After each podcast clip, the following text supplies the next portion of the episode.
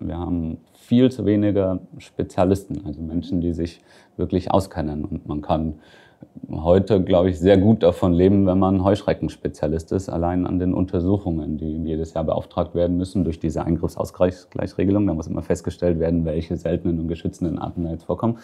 Ähm, und es ist schwierig, Leute zu finden, die das noch können. Mhm. Und alle, die da eine Neigung verspüren für Ameisen, Schmetterlinge, egal welche Artengruppe, ähm, sollen die durchaus dieser Neigung auch nachgehen. Herzlich willkommen zu Let's Talk Landscape, dem grünen Podcast von Hochsee Landschaftsarchitekten. Willkommen zu Folge 38. Heute ist bei uns zu Gast Jonas Arndt. Er ist Landschaftsplaner und arbeitet bei der Stiftung NABU. Unser Podcast richtet sich an die Fachöffentlichkeit und an alle, die an Landschaftsarchitektur oder Stadtgestaltung interessiert sind. Mit Jonas sprechen wir über seine Aufgaben bei der NABU Stiftung Nationales Naturerbe, wie der NABU versucht, die Interessen des Naturschutzes auf politischer Ebene ähm, ein Gehör zu verschaffen und äh, da auch erfolgreich sind. Wir sprechen mit ihm über die Arbeit, die viele Akteure beinhaltet. Ja, Naturschutz hat auch immer was damit zu tun, äh, Menschen mit einzubeziehen und ähm, da teilt er seine Erfahrungen. Wir sprechen darüber, wie der NABU mit eigenen Flächen umgeht und wie Ausgleichsmaßnahmen abgewogen werden. Im zweiten Teil kommen wir dann dazu, über Landschaftsplanung zu sprechen. Ja, mit einem studierten Landschaftsplaner nutzen wir natürlich die Gunst, auch diese Disziplin näher kennenzulernen. Ähm, wir besprechen, was für Aufgaben Landschaftsplanerinnen übernehmen äh, und wo sie arbeiten können. Und wenn ihr noch mehr erfahren wollt, abonniert uns natürlich auf der Plattform, auf der ihr uns hört. Und ihr könnt uns auch immer auf Instagram folgen. Heute sind im Gespräch mit Jonas, Luisa Balz und Joba Lissner. Viel Spaß. Nochmal herzlich willkommen. Schön, dass du hier bist, Jonas. Hallo, danke für die Einladung. Ähm, es freut mich vor allem, dass wir ähm, eine Zuschrift bekommen haben von einer Zuhörerin und äh, die sich bei YouTube gewünscht hat, dass wir einen Landschaftsplaner zu Gast haben und eben auch äh, das mal zu erklären, weil die Person ähm, sich im Laufe ihrer Berufslaufbahn von Landschaftsarchitektur dann zur Planung entwickelt hatte und dem werden wir jetzt ähm, sagen, ähm, dem folgen wir und das freut mich immer, wenn wir das schaffen, so ein, so ein Thema mit aufzunehmen. Und ähm, wir freuen uns auch, dass du äh, von deiner Tätigkeit bei NABU berichten kannst. Also Verbandsarbeit äh, im Naturschutz ist ja auch was, womit, womit wir im Alltag äh, zu tun haben und äh, was vielleicht auch noch zu wenig zu hören war bisher im Podcast. Ähm, und wir würden gerne starten, dass du mal grob erzählst, wie du so da gelandet bist, wo du heute bist. Ähm, wir haben es eben schon den, den kurzen Lebenslauf genannt ähm, um einfach allen sozusagen vielleicht ja, einen kleinen, kleinen Einblick in deine Person zu gewähren. Ja, also ich habe in München an der TU München angefangen zu studieren nach dem Abi oder nach dem Zivi beim äh, BUND, beim Bund Naturschutz. Ähm, und das Studium war an der TU München, aber ausgelagert in Freising in Weinstefan, also in einer kleinen Stadt und der Bachelor hieß Landschaftsarchitektur und Landschaftsplanung. Und nach zwei Semestern musste man sich dann entscheiden, in welche Richtung man weiter studieren will, also eher in die Landschaftsarchitektur oder in die Planung. Und das ist dann bei mir die Landschaftsplanung geworden. Und dann im Master habe ich, da ist ein ganz neuer Studiengang ähm, gegründet worden, Landschaftsplanung, Ökologie und Naturschutz hieß der. Und den habe ich dann aufbauend ähm, gemacht. Und dann bin ich für die Masterarbeit nach Südafrika gegangen für ein halbes Jahr und darauf, na, davor habe ich schon ein Praktikum in Berlin bei einem Landschaftsplanungsbüro gemacht und da habe ich dann nach der Masterarbeit auch angefangen. Also hier bei Fugman Janotta, in, hier gleich um die Ecke. Um die Ecke, ja, genau. Hm. Genau. Und das Schöne da war, dass in diesem Büro beides gemacht wird. Also die haben sowohl eine Landschaftsplanungsabteilung als auch eine Landschaftsarchitekturabteilung. Und da habe ich dann die ersten Jahre gearbeitet und dann hm, nochmal so drüber nachgedacht über das, hm, was ich mache und wie ich es mache und was der Output ist. Und mich dann entschieden, dass ich lieber zu einem Umweltverband wechseln will. Und dann habe ich mich bei der NABU Stiftung, also ich arbeite nicht direkt beim NABU-Verband, sondern bei der NABU-Stiftung Nationales Naturerbe. Ähm, die ist ausgegründet worden, glaube ich, kann man sagen, ähm, um die Flächen, die dem NABU gehören, zu verwalten und zu managen und damit etwas mach, zu machen. Weil es schwieriger ist für den Verein NABU, die, also wirtschaftlichen Geschäftsbetrieb und die ganze Buchhaltung und Abwicklung ähm, dieses Flächenmanagements zu machen. Deswegen wurde die Stiftung gegründet und da habe ich mich dann vor vier Jahren beworben und bin dann auch genommen worden in einem Wildnisprojekt. Und so hat dann meine NABU-Zeit angefangen. Und jetzt bist du sozusagen mehr draußen im Feld unterwegs oder wie kann man sich das vorstellen? Nee, leider nicht. Das nee. ist nach wie vor. Also man kann trotzdem seine Zeit im Büro verbringen. Ja, ja, klar. Wildnis klingt ja erstmal nicht unbedingt nach Büroarbeit. Ja, aber das ist, also Wildnisplanung ist ja dann auch eher die rechtliche Sache. Also mhm. ist schon, oder, oder die Geoinformationssysteme oder so. Also die meiste Zeit ähm, arbeite ich schon vom Rechner zumindest was den NABU angeht, also ich bin nicht voll, meine ganze Zeit verbringe ich nicht beim NABU, sondern habe auch noch ein privates Projekt, wo ich viel außen bin. Aber beim NABU selber ist schon vorwiegend Rechenarbeit. Und was für Flächen sind das dann? Also sind das auch in urbanen Gebieten oder eher dann in Brandenburg? Ähm, wenn man an Wildnis denkt, könnte ja sowohl in der Stadt sein als auch irgendwo draußen. Beim NABU haben wir nicht nur Wildnisflächen. Das war jetzt nur das erste, die ersten zwei Jahre, die ich da gearbeitet habe. Ähm, also die Definition da von Wildnis ist natürlich, ähm, jeder definiert das unterschiedlich, aber die Umweltverbände, die haben so ein bisschen die Richtung ähm, angenommen, dass Wildnisflächen 1000 Hektar oder mehr äh, Flächengröße aufweisen müssen, um dann wirklich als Wildnis zu zählen. Das liegt dann an der Kriterienwahl, die man da trifft. Aber also es sind ähm, große Flächen und ähm, die Idee oder auch damals die Bundesregierung hatte zum Ziel sich gesetzt, dass drei Prozent mindestens, ich glaube fünf Prozent sogar der ähm, Flächen in Deutschland äh, aus der Nutzung genommen werden sollen. Das heißt, der Naturentwicklung überlassen werden sollen. Und wir haben geguckt, welche Flächen wir ähm, von unseren Flächen da mit ins Rennen schicken können, sozusagen. Also welche die Wildniskriterien erfüllen und welche dann auch als Wildnisgebiete zertifiziert und ausgewiesen werden können. Und wenn du jetzt sagst, eure Flächen, das bedeutet, der NABU ist ein größerer Flächeneigner. Ja. Das ja, war mir jetzt noch gar nicht so klar. Das heißt, es werden auch Flächen angekauft oder? Genau, genau. Das ist das, was ich jetzt nach, also dieses Wildnisprojekt war ein, ein Projekt, ein gefördertes Projekt und das ist ausgelaufen. Das hatte sowieso nur eine Laufzeit von zwei Jahren. Und jetzt bin ich dann insgesamt Flächenmanagement vom NABU eingestiegen. Also der NAB, die NABU-Stiftung, muss man immer sagen, ähm, hat über 22.000 Hektar, glaube ich, in ganz Deutschland verteilt. Es konzentriert sich schon hier in Brandenburg und Mecklenburg-Vorpommern. Aber also so gut wie in jedem Bundesland haben wir eigentlich Flächen. Manche vererben uns die Flächen. Also es gibt Menschen, die wollen dass ihre Flächen dem Naturschutz zugeführt werden oder übergeben werden, dass da eben was Gutes, also was ökologisch Sinnvolles, Gutes drauf passiert. Ähm, aber wir kaufen auch Flächen, wenn wir sehen, dass Flächen zu haben sind ähm, und die in unser Konzept oder in unserer Idee von dieser Region oder Naturparadiese nennen wir dann auch die ähm, Orte, wo wir mehrere Flächen haben. Äh, wenn das reinpasst, dann versuchen wir auch aus Spenden und anderen Mitteln äh, Flächen zu erwerben.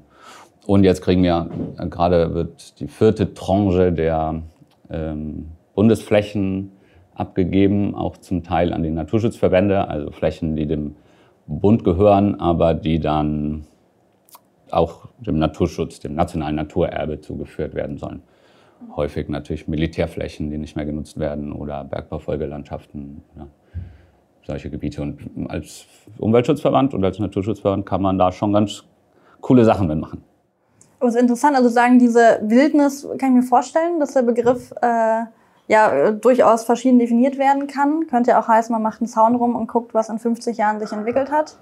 Ähm, aber ihr äh, entscheidet wahrscheinlich ein bestimmtes Bild, was in dem Fall ökologisch äh, erstrebenswert ist und versucht es zu erzielen, oder ist es doch noch irgendwie ein, wirklich, also da ähm, wäre es irgendwie gut, wenn du mal erklärst, was sozusagen vielleicht so eine Wildnis dann noch charakterisiert, außer die 1000 Quadratmeter.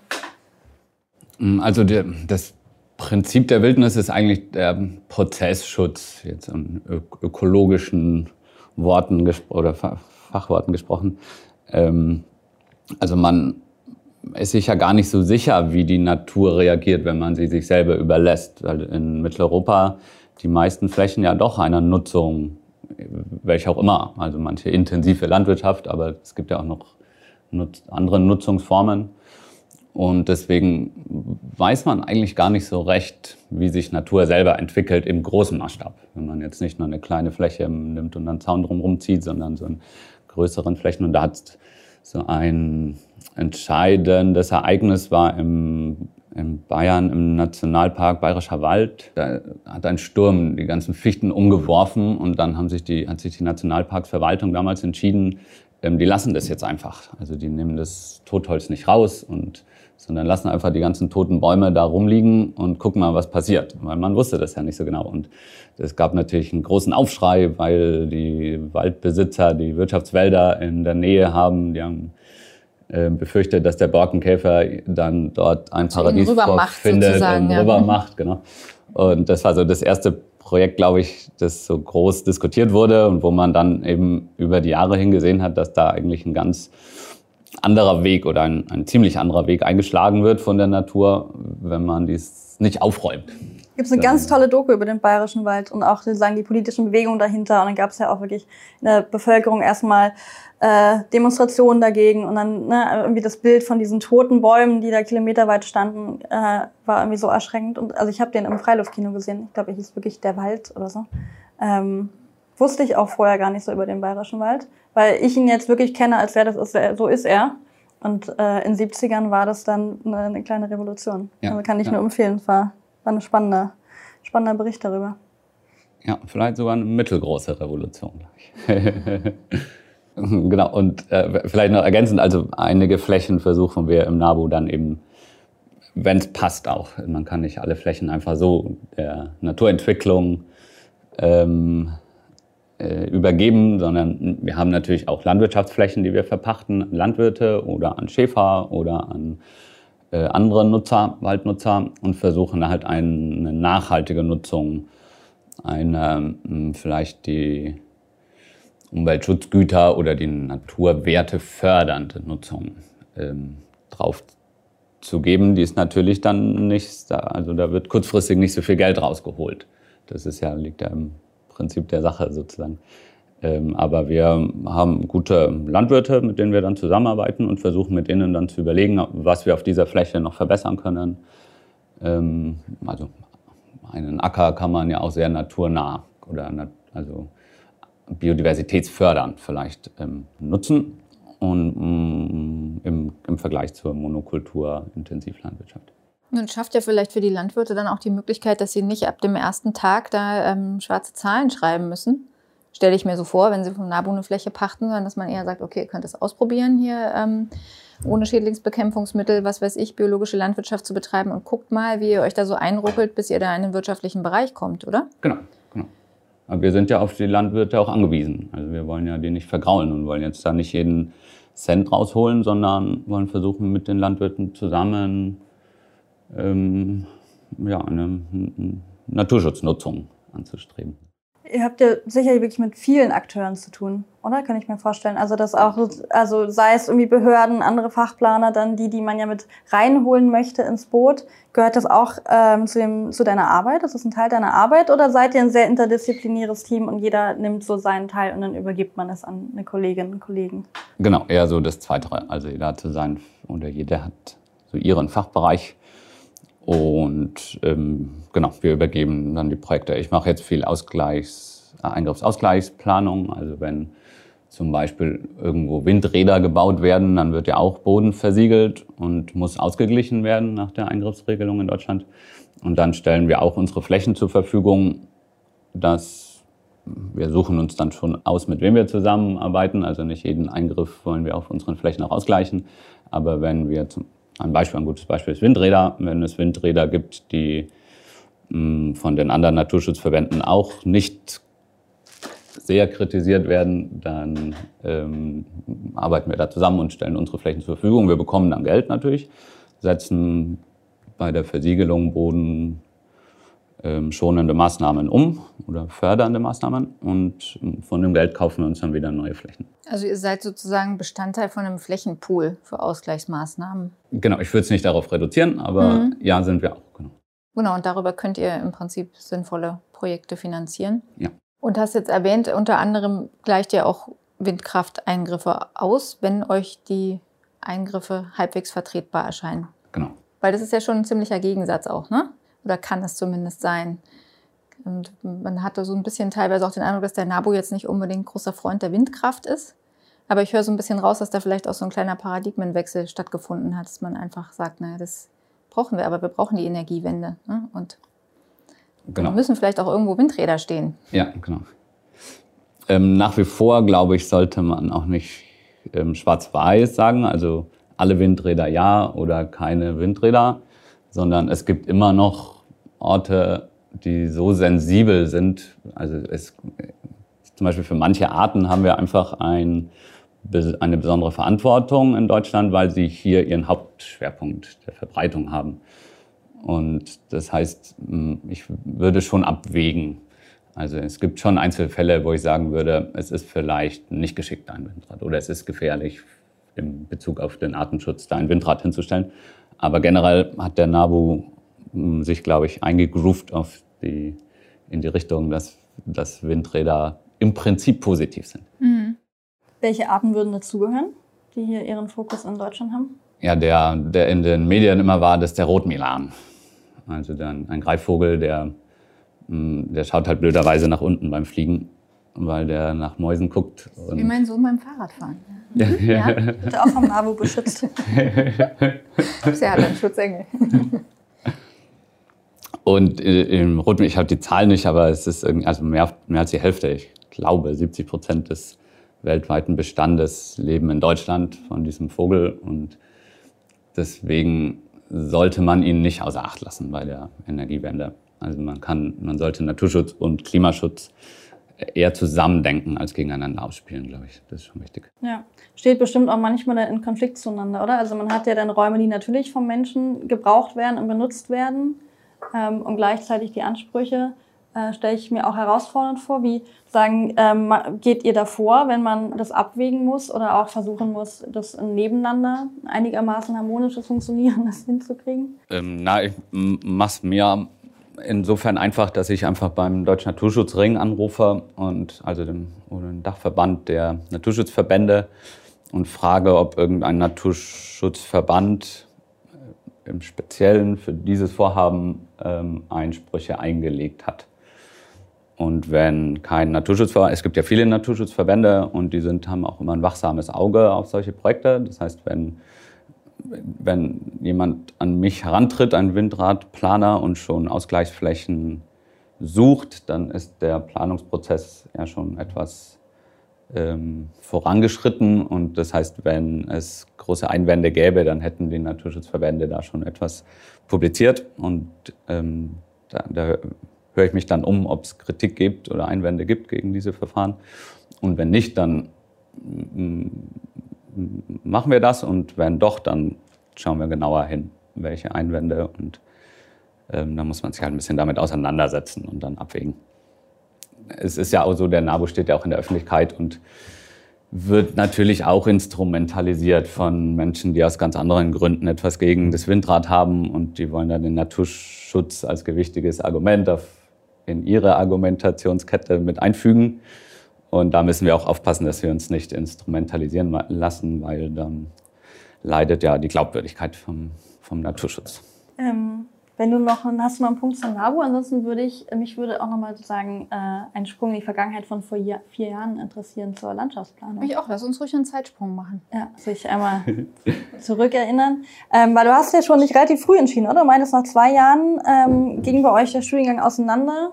Ähm, vielleicht, ähm, wir haben ziemlich, also wir haben äh, auch, wir nennen es mal alte Hasen unter den Zuhörenden, aber auch viele Studierende, ähm, die vielleicht auch irgendwie vor der Entscheidung stehen. Was waren deine Beweggründe? Ähm, du scheinst dich ja dann auch damit gut, gut gestellt, ne? Also du warst zufrieden mit deiner Entscheidung. Warum hast du dich für Landschaftsplanung ähm, entschieden? Ähm, eigentlich aus, ich wollte immer schon Natur, ich wollte Naturschutz machen eigentlich. Ich hätte mein Traum oder mein Ziel war es, mit Naturschutz meinen Lebensunterhalt zu ähm, verdienen.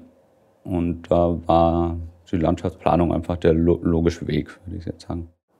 Das heißt, du bist jetzt auch dann in diesen zwei Jahren vor der Gabelung, bist du jetzt nicht großartig ins Überlegen gekommen, ob du dich mehr in Richtung Landschaftsarchitektur und Objektplanung orientieren willst oder hast du da auch mit geliebäugelt? Ganz kurz.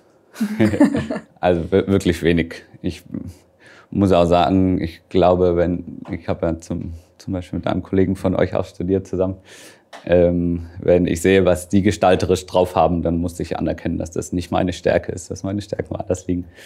Ähm, und äh, genau, also es war eigentlich gar keine Frage so richtig für mich. Ich wollte schon immer Naturschutz machen. Hm, ja, aber bei mir war es so, dass ich ähm, das Studium begonnen habe und gar nicht so richtig wusste, dass es diese gestalterische und objektplanerische Ebene auch gibt. Sondern ich bin auch eher mit dem Ziel angetreten, Naturschutz zu machen. Und dann, als es dann aber klar war, man kann da auch anders abbiegen, bin ich zur Objektplanung abgebogen. Und habe das auch nie bereut, aber man kann sich sozusagen auch umorientieren, ja ja. Ja, klar. Und ich finde auch das Zusammendenken ist ja eigentlich, das, da wird es ja spannend dann, wenn man funktionale Planung und Gestaltung zusammendenken kann, dann entstehen ja irgendwie Projekte, die kitzeln. Also ja, dann bestehen die tollen Sachen, ja. Und das ist auch das, was wir oft hören hier von Kollegen und Kolleginnen auch selber so empfinden, dass wir uns eigentlich nie in diesen übergeordneten Maßstäben so richtig bewegen. Ne? Also das mhm. teilt sich relativ früh auf und dann, wenn wir so einen Masterplan für eine Innenstadt machen, dann ist es schon irgendwie der Wahnsinn. Aber dass man wirklich ansonsten mal großräumlicher denkt, das passiert selten. Und das ist gerade in Deutschland, glaube ich, extrem, dass das so aufgegliedert ist. Also von unseren internationalen Kollegen, Kolleginnen hören wir eher, dass das im Studium auch noch mehr zusammengedacht wird, die verschiedenen Maßstäbe. Und die vermissen das auch ganz besonders dann. Ja. Die, dass wir hier den Sprung dann gar nicht mehr so sehr machen.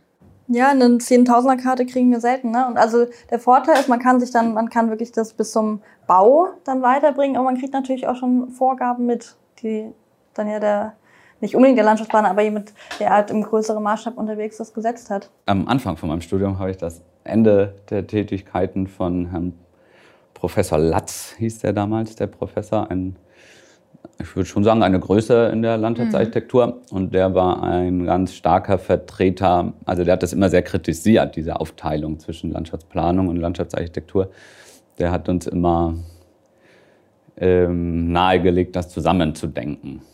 Und hatte damit ja eben auch ganz guten Erfolg. Aber die Zeit hat sich halt dann weitergedreht und ähm, an der TU München ist die, die, Trennung sehr stark vollzogen worden dann. Aber ich war auch in der Bundesfachschaft Landschaft, also ich hatte auch Einblicke an, an, in andere Unis in Deutschland und damals war mein Eindruck, dass das immer wieder so auseinander und zusammengeht. Also das ist halt so ein Zeitgeist. Man muss ja auch immer wieder was ändern nach 20 Jahren an Unis und dann wird es wieder vielleicht stärker zusammengelegt, während dann an einer anderen Uni diese Trennung erfolgt. Und glaube, das ist nicht, ist noch nicht, ist nicht festgefahren. Hattest du in deinen Bürozeiten ein Projekt, ähm, das äh, aufgeteilt war zwischen Landschaftsarchitekten und äh, Landschaftsplanern und in enger Zusammenarbeit so pingpongartig funktioniert hat? Äh, das gab es, wenn auch selten, aber das gab es. Und das waren dann wirklich die Projekte, die, finde ich, den besonderen Reiz ausgemacht haben. Also wenn, wenn Fällt dir eins ein, so ein Beispiel, dass man sich so was vorstellen kann? Also wir hatten zum Beispiel in Potsdam-Krampnitz, ähm, die, die, also es ist ein ganz ein neuer Stadtteil, der da entstehen soll oder gerade im Entstehen ist in Potsdam, ähm, auf einem ehemaligen Kasernengelände. Und das war 30 Jahre oder 25 Jahre lang brachgelegen nach dem Abzug der ähm, russischen Soldaten da. Und nach 25 Jahren auf so einem Gelände ist es natürlich wahnsinnig verrückt, was da an Arten eingezogen ist, mhm. weil es so viele Nischen gibt und es war einfach sehr ungestört. Und dann sollte das bebaut werden und hat dann natürlich eine intensive Landschaftsplanung erfordert, weil man eben diese Naturwerte womöglich auch erhalten wollte weil die Fläche einfach nicht da ist, das alles wieder woanders auszugleichen. Und das dauert natürlich mega lange. Da waren zum Beispiel, ich glaube, das war das größte Fleder, eines der größten Fledermausvorkommen von Brandenburg überhaupt. Also mehr als zehn verschiedene Fledermausarten sind da rumgeflattert, die im Bunker und in, in, unter irgendwelchen Dächern. Und da wurde es dann geschafft, in die, in die Hauptplanung bestimmte Strukturen, in, in der Hauptplanung bestimmte Strukturen so zu erhalten, dass man davon ausgegangen ist, dass die ausgehen konnte, dass die Fledermäuse da auch bleiben, wenn das bewohnt ist, dieses Gebiet. Also bestimmte Einflugschneiden. Man muss ja nur genau wissen, wie die Fledermäuse fliegen und dann hält man einen kleinen Bereich frei oder bepflanzt den so, dass es auch für Fledermäuse schön ist, da vorbeizuflattern. Und dann glaube ich schon, dass man einige Arten, also viele Arten eigentlich, ähm, auch im bewohnten Gebiet mhm. ähm, bewahren kann. Man sieht das ja auch bei Stadtnatur und so. Das hat ja in den letzten Jahren ähm, immer mehr an Öffentlichkeitsinteresse ähm, an sich gezogen. Also wie artenreich eigentlich Städte überhaupt sind im Vergleich zu unserer ähm, totgespritzten Landschaft ähm, sind die Städte ja Biodiversitäts-Hotspots heutzutage. Mhm. Aber es ist schön, wie du gerade gesagt hast, man muss ja nur, nur genau wissen, wie die Fledermäuse daran fliegen. Und das ist ja dieses nur, das ist ja gar nicht so klein, ne? Weil da sind wir wieder bei diesem Punkt, dass sich das eben so früh auch aufteilt, diese Profession. Und das wir jetzt, glaube ich, hier in unserem Büro nicht alle so genau wissen, wo die Fledermäuse langfliegen. Und selbst wenn wir das gerne wollen, was tatsächlich der Fall ist, unsere äh, Projekte danach auszurichten, dass, dass da eben äh, die Arten auch weiterhin sich aufhalten und ihre Nischen finden, machen wir das vielleicht einfach falsch, weil wir das nicht wissen. Ne? Und das ist tatsächlich so ein Punkt, wo, de, wo das so ganz offenbar wird, dass wir da beim besten Willen, den wir auf jeden Fall haben, vielleicht die Voraussetzungen dafür gar nicht schaffen können, weil wir das Wissen nicht haben. Ja, ich muss sagen, ich musste, ich kannte auch nicht die Gewohnheiten und Vorlieben jeder einzelnen Fledermausart, aber musste mich halt dann in das Thema einarbeiten und habe natürlich auch ähm, Kontakt zu ähm, Experten aufgenommen, die ihr Leben den Fledermäusen gewidmet haben, die dann natürlich ein ganz anderes Wissen haben als jemand, der mal ein Jahr sich mit Fledermäusen beschäftigt. Ja. Oder so. Ihr seid sicherlich auch eher Generalisten wie wir. Also im Büro, es gibt sagen, man kann ja nicht in, bei jeder Art der Experte sein oder bei jedem Thema, und, sondern man weiß dann, wo man sich die Informationen holt und wie man die zusammenführt. Äh, so stelle ich es mir so ein bisschen vor. Ja. Ich hatte tatsächlich ein Uni-Projekt mit Fledermäusen und äh, da haben Kommilitonen von mir eine, eine Kamera mit Mikrofon ausgeliehen. Ich weiß gar nicht wo, wahrscheinlich auch bei irgendeinem Verband. Und dann äh, sich nachts dahingesetzt. Würde ich jetzt, glaube ich, im Büroalltag auch nicht mehr machen. Das waren die Studentenzeiten. Und dann hat das Gerät einem ausgespuckt, ähm, welche Arten rausgehört wurden. Natürlich die Flugschneise war da noch nicht mit drin. Ähm, ja, aber auch danach ging es dann nicht weiter mit meiner Fledermauskarriere.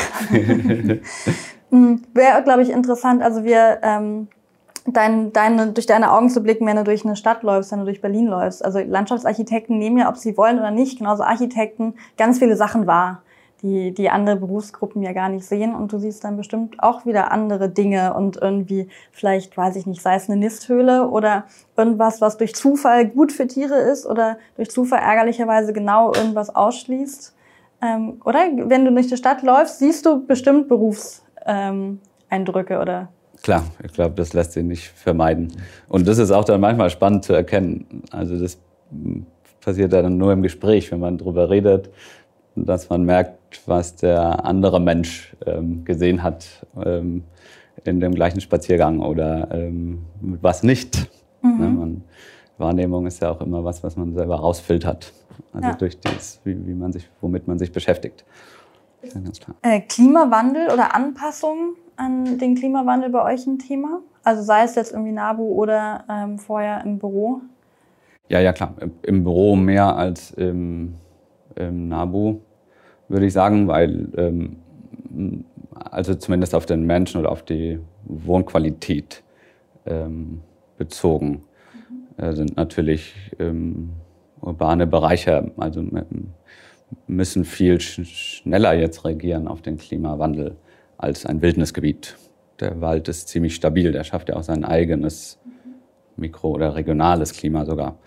Aber ähm, in Städten, klar, also Kaltluftschneisen oder so, ähm, waren schon ein wichtiges Thema. Und ich habe auch das Gefühl gehabt, dass es zugenommen hat, auch im Studium schon. Wir hatten auch ähm, Klimawandel in der Landschaftsplanung oder mit der, mit der ELASA, mit der Europäischen Landschaftsarchitekten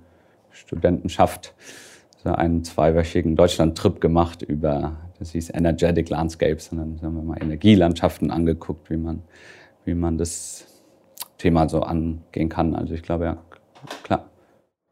Und sag mal, bei den Wildnisprojekten, da stelle ich mir das so vor, dass man ja da vor allen Dingen Natur dann auch machen lässt und er die Voraussetzungen dafür schafft, dass das auch klappt. Genau. Das heißt, da kann man das dann eher beobachten, was die Natur von selber macht, um sich an den Klimawandel anzupassen. Genau, Da genau. würdet ihr ja nicht aktiv eingreifen, sondern eher das Grundvertrauen haben, eben, dass das System relativ stabil ist, das hast du schon gerade gesagt.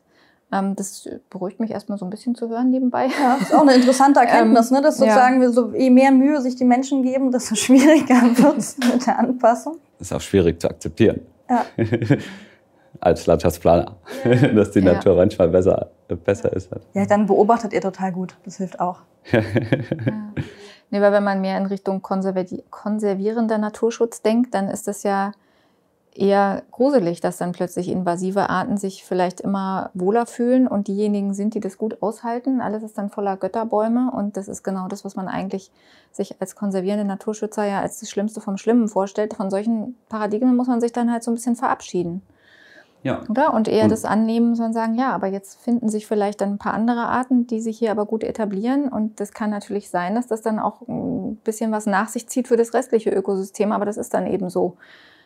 Genau, und das ist natürlich. Also es Ja. gab ja schon mehrere Klimaveränderungen, kleine wie große, in den letzten 15.000 Jahren zum Beispiel, so ein Maßstab, den man irgendwie erforscht hat. Ähm, und das ist natürlich, nat nicht natürlich war natürlich, dass vom anderen Ende der Welt ähm, viele Arten herkommen aber, und sich ansiedeln. Dann gibt es ja so eine Phase, wo es noch nicht klar ist, ob sie schaffen. Und dann irgendwann kann man erkennen, diese Art wird es hier schaffen oder eben nicht.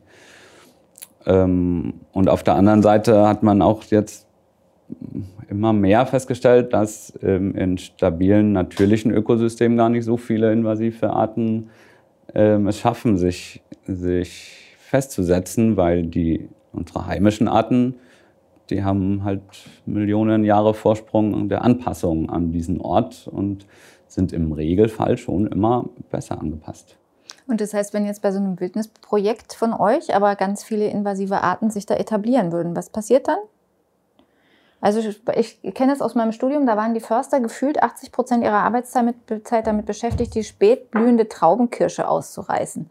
Jetzt ist natürlich so ein Forst kein natürliches Ökosystem, das ist klar. Aber was passiert, wenn sowas in so einem Wildnisprojekt auftritt? Also da glaube ich, das ist auch eine ideologische Frage leider. Da gibt es Mhm. verschiedene Richtungen. Es gibt schon die Richtung bekämpfen. Also es gibt Ökologen, die klar den Weg eingeschlagen haben, dass man solche Traubenkirschen rausreißen muss. Ich würde mich eher nicht dazu zählen, sondern ich glaube, dass das gar keinen Sinn macht, dagegen zu arbeiten, weil wenn man nur die Traubenkirsche rausreißt, aber die Gründe, warum die Traubenkirsche dort gewachsen ist, nicht anpackt, dann wird da halt wieder eine Traubenkirsche Ja. stehen. Und dann ist das ein bisschen eine Sisyphus-Arbeit, die wird einem vielleicht nicht langweilig, aber man hat doch keinen Erfolg. Und bei einigen Arten, gerade bei Pflanzen, kann man auch feststellen, dass wenn die, es gibt ja so wirklich Pflanzen, die dann Monokulturbestände ähm, annehmen, wie das Springkraut, Himalaya-Springkraut oder ähm, dieser japanische Knöterich, Staudenknöterich. Wenn man mal die Ruhe hat und sich so eine Fläche 10, 15 Jahre anschaut, dann sieht man, dass die doch wieder ausfallen. Also weil die nutzen auch diese Pflanzen, wenn diese monokulturelle Bestände haben, nutzen die den Boden auf eine bestimmte Art und Weise und laugen den auch aus. Und das heißt, dass in 10, 15 Jahren die ihre eigene Umweltbedingungen verschlechtern an dem Standort.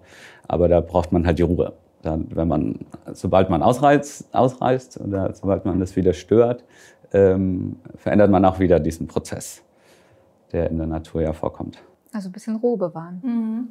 Ich glaube schon. Ich glaube, das So schon. ist der Tipp. Was mir noch, also wenn ich an, an Landschaftsplanung denke und ähm, dann denke ich ja auch an, an sagen die, die übergeordneten Pläne, die erstellt werden. Also vor allem, wenn man sich den Weg Richtung Behörde ähm, äh, dafür entscheidet. Ich weiß nicht, ob das irgendwann wahrscheinlich, wahrscheinlich hast du es nicht überlegt, würde ich vermuten. Aber man kann ja mit dem Studium auch für ein Amt arbeiten, für die Staatsverwaltung, für, für irgendwas Übergeordnetes, wo man dann die Grünordnungspläne und die Landschaftspläne erstellt. Ähm, ich würde gerne da auch ganz kurz drüber sprechen, was glaube ich auch, wenn man über Landschaftsplanung spricht, ein, ein wichtiger Teilbestand ist. Ähm, ich weiß nicht, wie sagen, ähm, genau, wie viel du jetzt sozusagen dazu teilen kannst, aber gelernt hast du es ja auch alles, oder? Habt ihr es auch gemacht im Büro oder ist es tatsächlich ähm, Aufgabe der Ämter? Nee, die Ämter vergeben das an die Büros. Also es ist nicht gut, dass die Ämter so unterbesetzt sind. Ähm, die können solche Aufgaben gar nicht mehr mhm. ähm, selbst wahrnehmen und geben dann diese Aufträge an auch Plan Landschaftsplanungsbüros eben ab. Wir hatten auch bei uns Landschaftsrahmenpläne und die gesamte Planwelt eigentlich bearbeitet im Auftrag der Ämter. Klar. Mhm. Und wie viel können die äh, mal streng formuliert bewirken? Also sie werden ja dann meist beigelegt oder sozusagen werden dann irgendwann in weitere Planungen integriert. Ähm, ist das ausreichend? Also kann man damit die Ziele, die man, die man verfolgt, auch wirklich erwirken? Oder ist es dann das genau das Problem, dass vielleicht eine Schnittstelle fehlt an einem bestimmten Maßstab? Äh, ich bin da sehr enttäuscht. Ich hatte mehr Hoffnung während des Studiums, dass das klappt und habe dann im Planungsbüro festgestellt, dass es eben nicht so klappt, wie ich mir das vorgestellt habe. Vor allem die Kontrolle auch. Ähm, also wir haben sehr viel so Ausgleichsflächenplanung natürlich auch gemacht, also LBPs, landschaftspflegerische Begleitpläne für Eingriffsvorhaben. Und ich habe mir dann nach, eben nach fünf Jahren im Planungsbüro mal äh, vorgenommen, dass ich mit dem Fahrrad einen Sommer die Flächen abfahre in Brandenburg und Berlin, die ich so geplant hatte. Und war dann so enttäuscht, was ich gesehen habe. Ich wusste ja, was was ich geplant hatte da auf den Flächen und was nicht dort war. Und dann habe ich mir gedacht, da will ich nicht weiterarbeiten, weil da arbeite ich ja zum Erhaltung, zur Erhaltung des Planungsbetriebs und nicht zum, zur Verbesserung der ähm, äh, ökologischen Situation. Und ähm, hattest du den Eindruck, das liegt, oder lag daran, dass das nie umgesetzt wurde oder dass das einfach nicht gepflegt wurde? Oder nicht ah. weiter unterhalten, falls es irgendwie Flächen gewesen sein sollten, die man hätte unterhalten müssen. Also irgendwelche offenen Landbereiche, irgendwas, müsste man ja regelmäßig mähen vielleicht oder so. Wenn sowas alles nicht passiert, ist es ja auch weg, der Effekt. Genau. Äh, da würde ich sagen, hält sich die Waage. Mhm. Also ich, das ist jetzt einfach ein rein, reines Gefühl. Ich hätte gesagt, ein Drittel der Flächen waren so, dass ich dass ich es gut fand, dass ich zufrieden war. Ein Drittel hat man gesehen, es ist mal was passiert, aber es wurde nicht weiter gepflegt. Und hm, das dritte Drittel wurde einfach nie umgesetzt. Ähm, und ich glaube, das liegt daran, weil die Behörden nicht kontrollieren können. Die würden schon gerne, aber sie können nicht. Die haben einfach die Kapazitäten nicht. Und der Eingriffsverursacher hat kein Interesse daran, jetzt ähm, das nachzuvollziehen. Der will ja den, dieses Bauvorhaben umsetzen und dem interessiert dann nicht, ob es Lärchenfenster gibt auf dem Acker oder ob irgendwelche Blühstreifen regelmäßig gemäht werden. Oder so. Ja. Das kann ich mir vorstellen, dass das sehr frustrierend ist. Ich, ähm, ich hatte mich auch gefragt, ob vielleicht ein zweiter Faktor gewesen sein könnte ähm, für dein Verlassen des Büros, dass das ähm, auf die Dauer nicht so einfach ist mit der Auftraggeberschaft. Also wenn die Auftraggeber diejenigen sind, die die Eingriffe verursachen, dann macht man sich ja unter Umständen auch gemein mit denen oder zum Dienstleister von denjenigen, deren Eingriffe man eigentlich ablehnt oder ähm, wenn man in deren Sinne arbeitet, dann heißt das, dass man eigentlich möglichst wenig Maßnahmen zur Umsetzung vorschlägt, die Flächen möglichst klein hält, die, äh, die Arbeiten möglichst unaufwendig hält. Und das ist ja dann eigentlich, das entspricht ja nicht der eigenen Überzeugung. Gab es sowas auch? Genau, ja, ja. Ein Satz, der mir da im Kopf geblieben ist, ist, man beißt nicht die Hand, die einen füttert. Mhm. Und das natürlich ähm, kann, kann schon zum Problem führen, klar ich glaube, was gut ist, ist, dass wir, also im Vergleich zu anderen Ländern haben wir schon eine gute Gesetzeslage. Eigentlich, wir helfen die Gesetze. Aber es, ich sehe das größere Problem daran, dass es eben nicht umgesetzt wird, nicht kontrolliert wird, die Umsetzung. Mhm. Oder vielleicht auch die Bereitschaft dazu, ne? also dass die, dass die Bauherrenschaft sagt, ja, wir bauen jetzt und wir sind auch absolut bereit, das dann auszugleichen auf einer anderen Fläche und irgendwie was, was Gutes zu tun und irgendwie die Waage zu halten. Das wäre ja auch ein Ansatz ähm, wo wir bei dem sind, was wir häufig haben, dass wir uns eigentlich wünschen, dass Landschaftsarchitektur mehr Aufmerksamkeit bekommt und äh, mehr Wert und auch sozusagen als solche erkannt wird und äh, man sich nicht verteidigen muss für seine Sachen. Ich kann mir vorstellen, es geht euch ganz genauso, ne? dass man vielleicht auch, wenn man sagt, ich bin Landschaftsplaner, gar nicht genau richtig eingesortiert wird oder ein bisschen abgestempelt wird als derjenige, der dann das Insektenhotel aufstellt. Aber wäre auch nicht dramatisch, wenn nicht. Und äh, ich finde das schade, wenn jemand, der wie du ja so engagiert ist und irgendwie dann eine, ein klares Bild hat und Gutes schaffen möchte, dann vielleicht ausgebremst wird. Ähm, könnte man sich auch vorstellen, dass man da vielleicht weiß ich nicht, du hast jetzt den, den, den Weg eingeschlagen, dass man dann sagt, okay, ich verlasse das Feld und mache nur noch Öffentlichkeitsarbeit ähm, für irgendwie Umweltplanung, Ökologie, Umweltbildung oder so weiter. Ähm, hast du vielleicht in deinem Bekanntenkreis ähm, sagen, gab es äh, andere Kolleginnen auch, die dann gefrustet waren und wie sind die damit umgegangen? Also Kämpfergeist bewiesen oder dann auch gewechselt? Wie, was passiert da so? Das weiß ich jetzt gar nicht. Mir fällt niemand ein, gerade der auch gewechselt ist. Ich kenne zwei, die direkt zu den Umweltverbänden gegangen sind und die sind da nach wie vor. Und die Menschen, die in Planungsbüros gegangen sind, sind auch jetzt, so wie es mir in den Kopf kommt, sind eigentlich auch da geblieben. Und kennst du auch Leute aus deinem Studium, die in Behörden gegangen sind? Ja, ja, auch. Ich glaube, was hast du da für einen Eindruck? Also es gibt, ich komme selber aus einem Beamtenhaushalt. Ähm, es gibt einfach Menschen, die für Behörden gemacht sind und die das genießen, in Behördenstrukturen zu arbeiten und andere Menschen, die das sich eher nicht vorstellen können und ich würde mich eher dann zu dem Zweiteren zählen. Also ich glaube, dass es wichtig ist. Klar, unsere Behörden sind schon wichtig, aber das ist auch ein, eine ganz bestimmte Art zu arbeiten. Das stimmt, aber ich, also nach unserer Erfahrung ist es so, dass trotzdem die, also die müssen in die Struktur passen, die Leute, das stimmt, sonst, sonst werden die da auch unglücklich. Ne? Das ist schrecklich, ja. wenn man da immer wieder gegen irgendwelche Gummiwände rennt. Aber es ist ja trotzdem im Rahmen dieser Strukturen gibt es Möglichkeiten, ziemlich wirksam zu sein, wenn man das irgendwie ja. geschickt anstellt. Ne? Und andere haben, legen da ja offensichtlich gar keinen Wert auf gesteigerte Wirksamkeit. Das geht auch ganz gut, unterm Radar durchzufliegen. Wir machen mit total unterschiedliche Erfahrungen, aber es gibt eben auch Leute, die das irgendwie schaffen, unter diesen Bedingungen irgendwie was zu bewegen. Das finde ich toll. Ja, ich bin immer ganz begeistert, ja. wenn man Kontakt hat mit irgendwem, wo man merkt, okay, der ist nicht, zählt nicht die Tage vor der Rente, sondern ist umgänglich, man kann sich irgendwie verständigen, trotzdem irgendwie werden Sachen auf irgendwie zugearbeitet in einer Geschwindigkeit, die irgendwie dann vielleicht auch messbar ist. Einigermaßen zu unserem Projekt passt und so, weil das ist ja natürlich total wichtige Schnittstelle und da, wo man, wo man sich ja die Genehmigung abholt und auch total bereit ist, natürlich dieses Wissen da zu verwenden.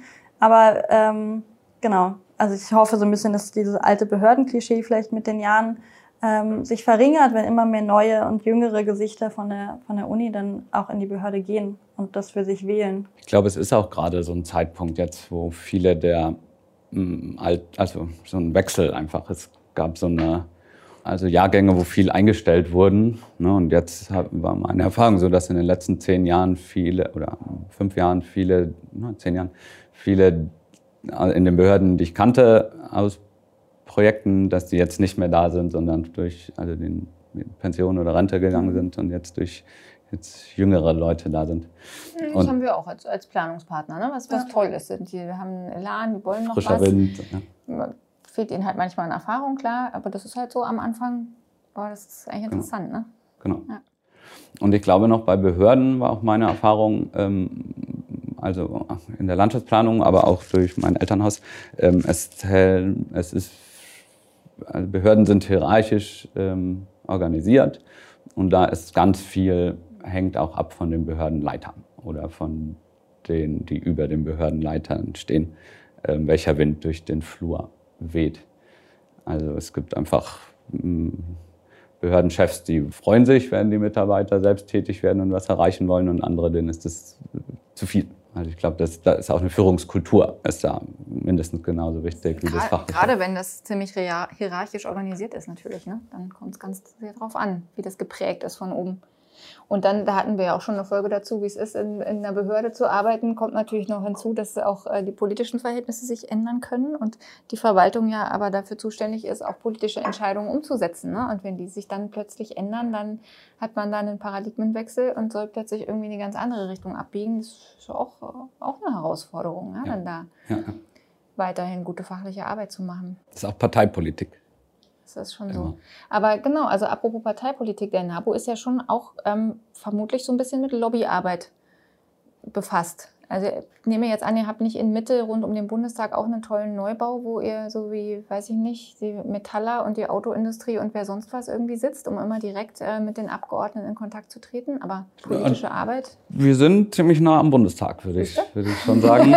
ähm, wir, ich glaube, das Selbstverständnis vom NABU ist auch wir übernehmen die Anwaltschaft für, für die Natur, mhm. weil ähm, Wirtschaftsunternehmen sehr stark lobbyieren und für Natur und Umwelt lobbyiert sonst niemand außer die Naturschutzverbände. Und das war für mich auch ein Grund, zum NABU zu gehen, denn NABU hat 820.000 Mitglieder oder mehr. Also ein Prozent aller Deutschen ungefähr sind Mitglied beim NABU. Und es ist schon eine gewichtige Stimme. Und ähm, es ist auch wichtig für uns, dass bestimmte Menschen im NABU gut vernetzt sind und auch Zugang zur Politik haben und auch Lobbyismus betreiben. In einer Welt, in der Lobbyismus so wichtig ist, ähm, müssen wir das auch machen. Naja, es reicht nicht, das zu verachten. Ne? Dann genau.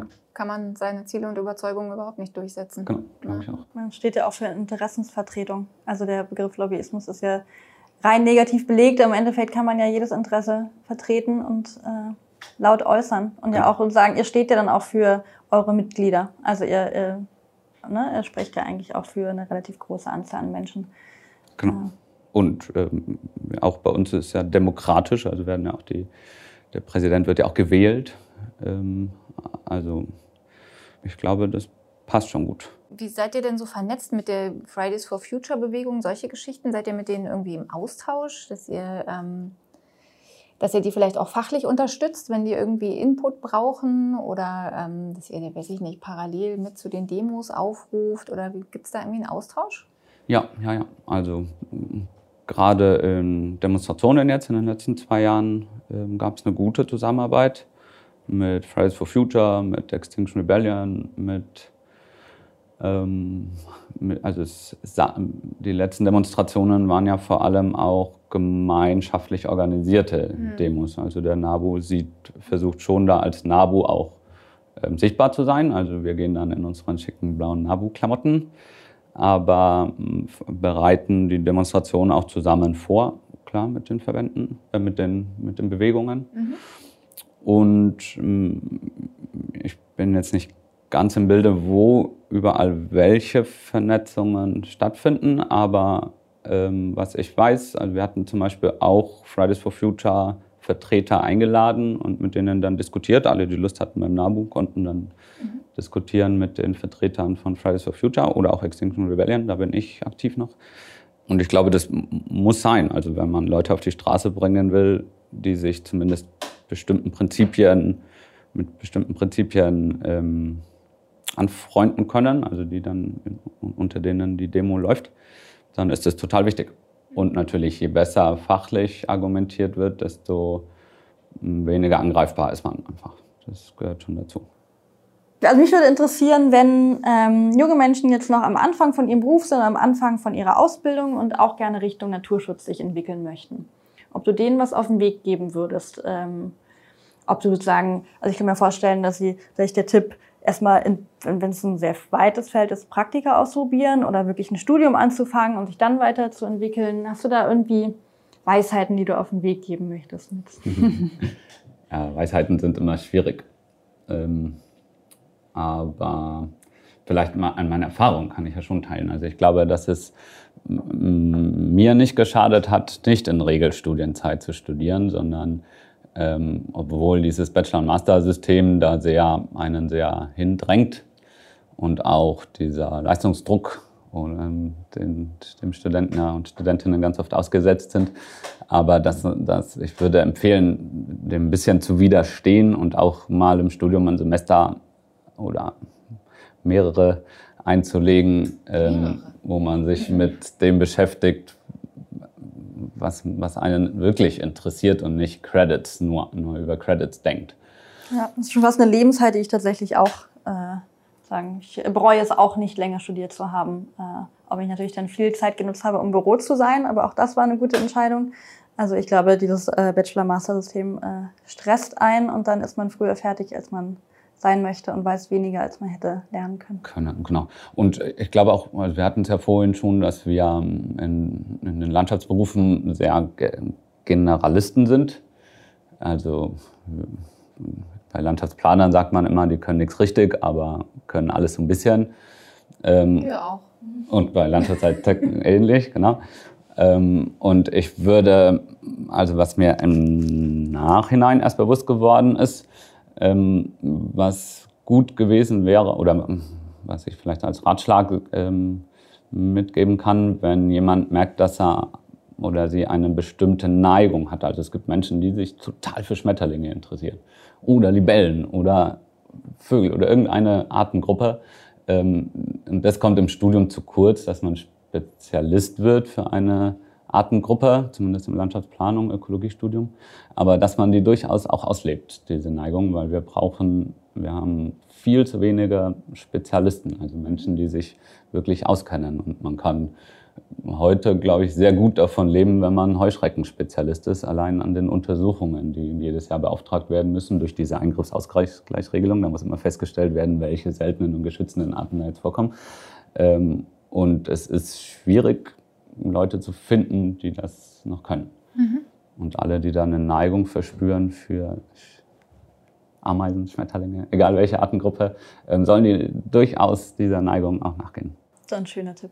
Kann man das auf uns auch projizieren? Ja, oder? Ja. Landschaftsarchitekten? Ja, letztlich ja Ob man es dann also, umsetzen wenn du, kann. Wenn du einen Schwerpunkt hast, weil dich beispielsweise Entwässerungsplanung so unglaublich interessiert. Oder Holz. Oder was auch immer. Bestimmte Pflanzen. Klar. Ja, klar, ja. Ja, und das, das, ist schon, das ist schon gut, dass du da so eine Ermunterung aussprichst, weil in diesem Wahn, dass man, dass dieses Feld so groß und komplex ist, ist man schon damit so gefesselt, dass man versucht, sich erstmal einen Überblick zu verschaffen, dass man das dann gar nicht mehr schafft, sich auf Dinge zu konzentrieren, die einen aber eigentlich wirklich interessieren. Und dass das aber eben auch gut sein kann, einen Fokus zu haben.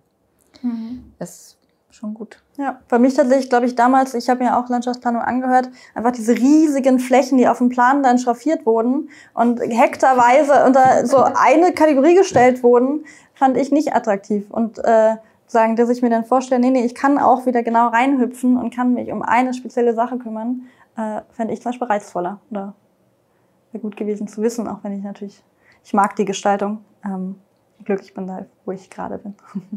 Ja, ja. die Maßstabs, also auch das, das habe ich im Laufe der Zeit erst festgestellt, dass ich mir jetzt sehr leicht tue mit den Maßstäben. Mhm.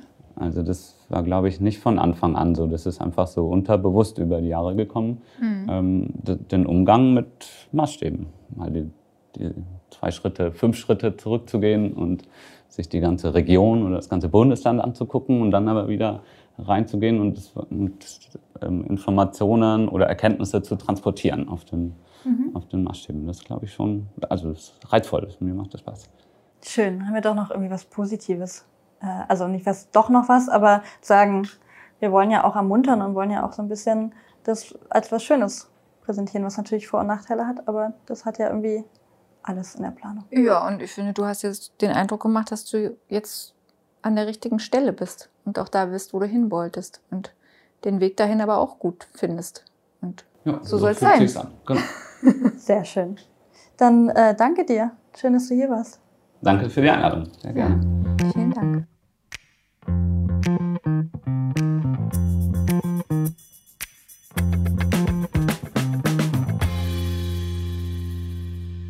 Das war eine spannende Folge.